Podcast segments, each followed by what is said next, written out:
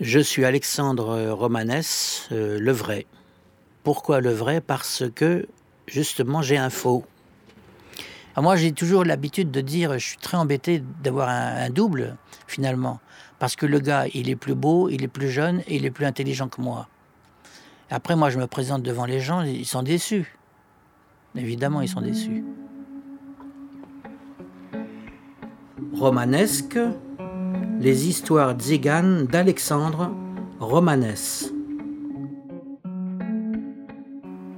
Mon père avait acheté un, bébé éléphant et c'est moi qui m'en occupais. Je lui donnais le biberon, je le brossais, je m'en occupais. C'était rigolo parce que je l'amenais à la piscine, il sautait du plongeoir et puis nageait très bien, il, nageait très bien, avec la trompe dehors pour respirer. C'était un, rapport euh, attachant, je dirais. Et alors, euh, moi j'avais une cousine qui avait monté un spectacle nautique du côté de Cannes, dans le sud de la France. Elle apprend que je m'occupe d'un petit éléphant, et elle a cette idée un peu bizarre, un peu folle quand même. Elle dit euh, ce serait formidable si le petit éléphant pouvait faire du ski nautique ce serait le clou du spectacle. Et l'éléphant traverserait le plan d'eau sur des skis nautiques. Et alors, euh, on a réussi, c'était pas simple. D'ailleurs, l'éléphant avait failli se noyer, enfin bon. Donc, euh, elle vient trouver mon père, et lui explique euh, son projet, et mon père lui dit Ben oui, j'ai rien à faire, oui, ben c'est bon. Et puis on est parti. Le spectacle devait durer un mois. En fait, c'était un promoteur il avait des immeubles qui étaient sur le bord de mer et il voulait qu'il y ait un large public, donc il avait fait venir ce spectacle nautique. Et le gars pensait qu'en même temps, du coup, les gens verraient ces immeubles, ces appartements, et ils les vendraient plus facilement, puisqu'il y aurait une foule de gens qui seraient là. Et alors c'était prévu qu'il paierait ma cousine et qu'elle-même elle paierait sa quinzaine d'artistes tous les lundis matins. Il devait donner un chèque. Et puis j'étais avec mon père et on était en train de s'occuper du bébé éléphant et je vois ma cousine qui sort en pleurant de l'immeuble. Elle vient en courant, elle se jette euh, au cou de mon père en disant Oncle, cette ordure de promoteur, euh, il ne veut pas payer. Mon père dit Écoute, suis-moi, on va aller voir le gars.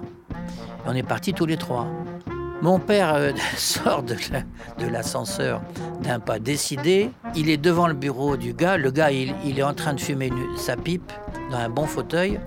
Mon père, avec son avant-bras, envoie valdinguer tout ce qui est sur le, bureau et il hurle ordure, le chèque. Et le gars, pris de panique, euh, euh, se lève, cherche le chéquier et en tremblant, il trouve un stylo, il signe et il donne le chèque à mon père. Et mon père dit quand même, écoutez, monsieur, c'est bien triste d'en arriver là. Euh, on aurait pu euh, faire les choses autrement. Mon père lui tend une poignée de main et lui dit, euh, j'espère que vous m'en voulez pas. Et puis bon, et puis on est parti. Et mon père donne le chèque à ma cousine. Et le lendemain, mon père dit Oh, écoutez, les enfants, vos bêtises, là, ça suffit, je rentre à Paris. Et il me donne quelques recommandations. Il me dit Alexandre, attention, il faut d'abord tout de suite aller acheter un pot de miel. Et si l'éléphant se sauve, ça peut arriver qu'il sorte de, son box. Tu trempes ta main dans le, pot de miel, tu lui mets dans la bouche, et là, il va te suivre et tu pourras ramener l'éléphant dans le box. Il me dit voilà, c'est tout ce que j'ai à te dire. Surtout, n'oublie pas d'acheter un pot de miel. Et puis, une semaine se passe et c'est moi qui m'occupe toujours du petit éléphant. C'est moi qui le mets sur les skis. Puis tout se passe très bien. Et on arrive le lundi. Et je vois ma cousine qui sort de l'immeuble en pleurs, qui vient en courant se jeter dans mes bras. Et elle me dit Mon cousin, cette ordure de promoteur, il recommence, il ne veut pas payer les artistes. Qu'est-ce que je fais? Je lui dis Cousine, ne t'inquiète pas, je sais très bien ce qu'il faut faire. Suis-moi. On rentre dans l'immeuble, on est dans l'ascenseur. Ma cousine ne paye pas de mine, elle est derrière moi. Les, portes s'ouvrent dans le bureau du promoteur. Le promoteur est dans un bon fauteuil en train de fumer un cigare, tranquille.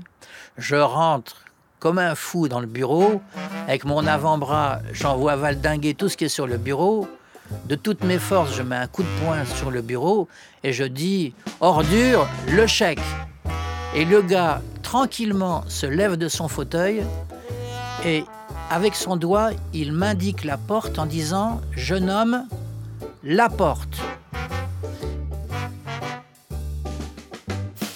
Et donc, je n'ai pas eu le chèque. Je ne l'ai pas eu. Et en fait, euh, mon père euh, avait connu deux guerres mondiales. Quand il était jeune, il dormait dehors. Il avait passé toute sa vie avec des fauves. Bon, voilà. Quand on a 14 ans, on n'a pas le poids euh, d'un homme comme mon père, ça c'est sûr. Et ça s'est finalement pas trop mal passé puisque dans l'après-midi, le gars est descendu et il m'a donné le chèque. À suivre sur